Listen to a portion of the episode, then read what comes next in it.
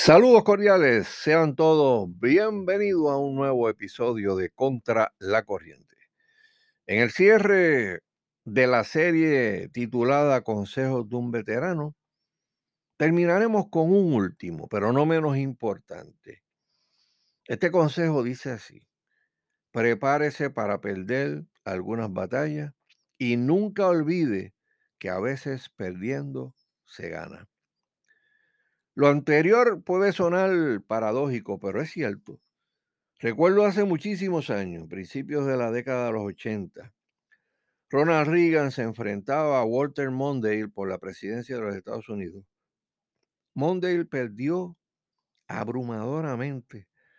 Reagan ganó 49 de los 50 estados y de los 538 votos electorales que había, ganó 525 con 200 votos eh, electorales se gana la presidencia de la nación.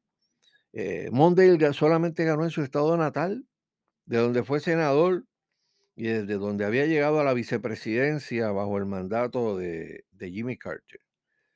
Cuando recibió esa aplastante derrota de parte de Reagan, entre las muchas cosas que dice un político que ha sido derrotado y que tiene que enfrentar a los medios y a esta gente de su propio partido, Dijo algo interesante, se me quedó, se me quedó en la mente. Dijo algo más o menos así. Dijo que en cada derrota estaba la semilla de la victoria.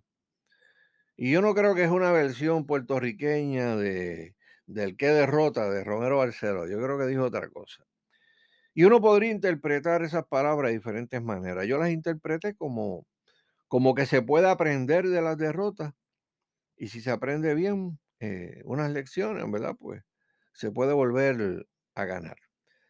Más adelante, recordando esas mismas palabras, pude entender que cuando uno hace algo con todo el corazón, sabiendo eh, que lo que está haciendo está dentro de la voluntad de Dios y que estamos siendo fieles al llamado de Dios, no importa cuál sea el resultado, siempre habremos ganado. En un mundo donde la gente busca el aplauso de los demás y a veces hasta el aplauso del mundo, es fácil perderle perspectiva unas palabras de Cristo eh, que aparecen en el Evangelio de Juan capítulo 15, del verso 18 al 21. La nueva traducción viviente eh, lo, lo traduce así. Si el mundo los odia, recuerden que a mí me odió primero. Si pertenecieran al mundo, el mundo los amaría como a uno de los suyos pero ustedes ya no forman parte del mundo. Yo los elegí para que salieran del mundo, por eso el mundo los odia. ¿Recuerdan lo que les dije? El esclavo no es superior a su amo. Ya que me persiguieron a mí, también a ustedes los perseguirán. Y si me hubieran escuchado a mí, también los escucharían a ustedes. Luego en el siguiente capítulo, capítulo 16, el verso 1 dice, les he dicho estas cosas para que no abandonen su fe.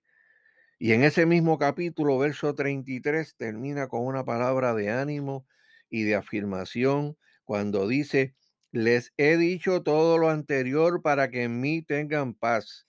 Aquí en el mundo tendrán muchas pruebas y tristezas, pero anímense porque yo he vencido al mundo.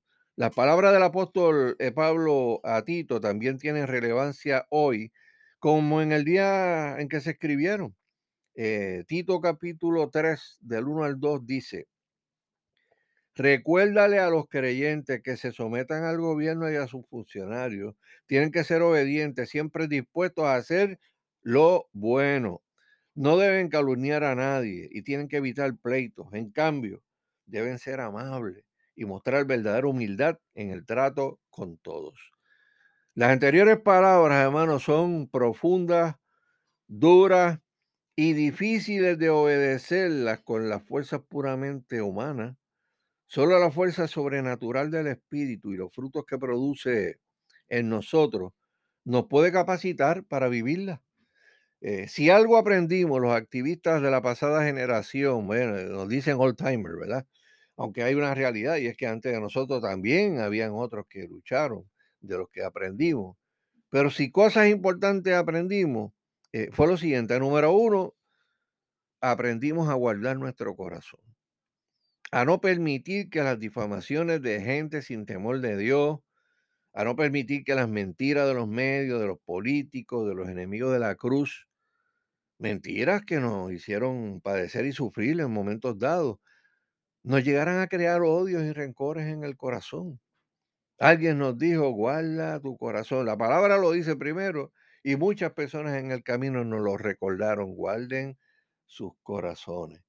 Número dos, nos enseñaron a nunca devolver un mal con otro mal.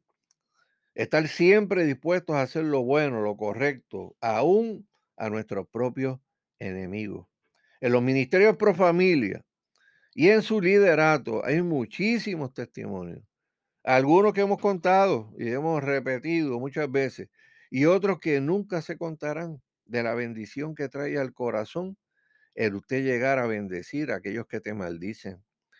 El bendecir a alguien ayudándolo cuando esté en una necesidad, cuando apenas media hora antes de uno ayudarlo, esa misma persona estaba profiriendo inuendos y humillaciones en un medio de comunicación contra nosotros.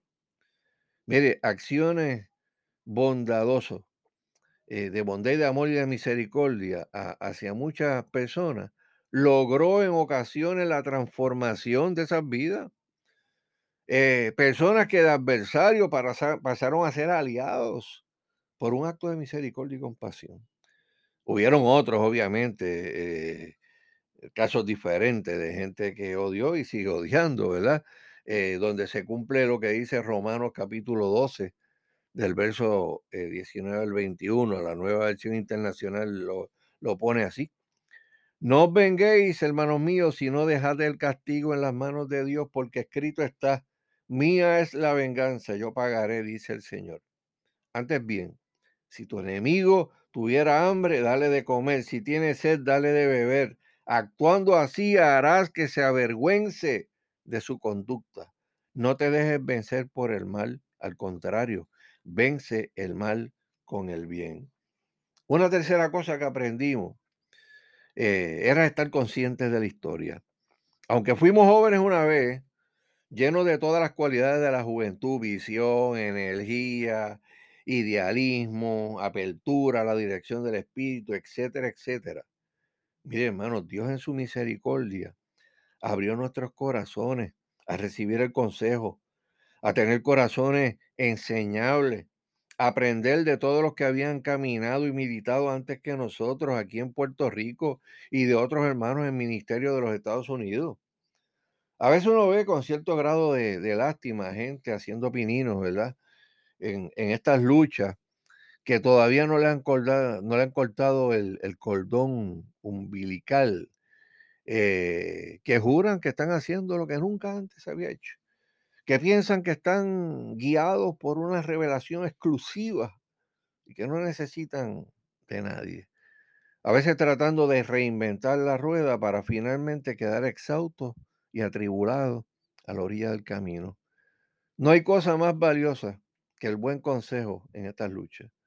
Nos permiten conocer las estrategias que funcionan, las que no, que se ha intentado con éxito y que no. Y sobre todo le dan a uno la perspectiva de seguir hacia la meta, aunque nuestros ojos humanos vean dificultades e imposibilidades. Pero sobre todo, en estas luchas hay que amar a los enemigos, porque no hay poder en este siglo que pueda contra el, amor de Dios. De la palabra de Dios seguiremos sacando las fuerzas para serle fieles a Dios y el Espíritu Santo seguirá dándonos la capacidad para vivir sus mandamientos, porque más grande es el que está con nosotros que las brigadas de los ejércitos de este mundo que se levantan en contra nuestra. Jesucristo ha sido, es y seguirá siendo nuestro modelo y líder. Y en su nombre vamos a vencer. Y como siempre le dije y le sigo diciendo a nuestras huestes, estamos en el equipo ganador. Sabemos cómo termina esta historia porque la leímos en el libro. No estamos en estas luchas por el ganar o perder. Estamos luchando para hacerle fiel a aquel que nos llamó. Queremos vivir para agradar a aquel que por su pura gracia y misericordia nos tomó por soldados. Aquel que pudo vernos con los mismos ojos que vio a sus discípulos, que no miró nuestras insuficiencias ni nuestras incapacidades humanas para la tarea, que simplemente nos llamó y nos capacitó para que en todo lo que alcanzáramos jamás se nos ocurriera pensar que lo hicimos por nuestras propias fuerzas, talento o capacidad natural.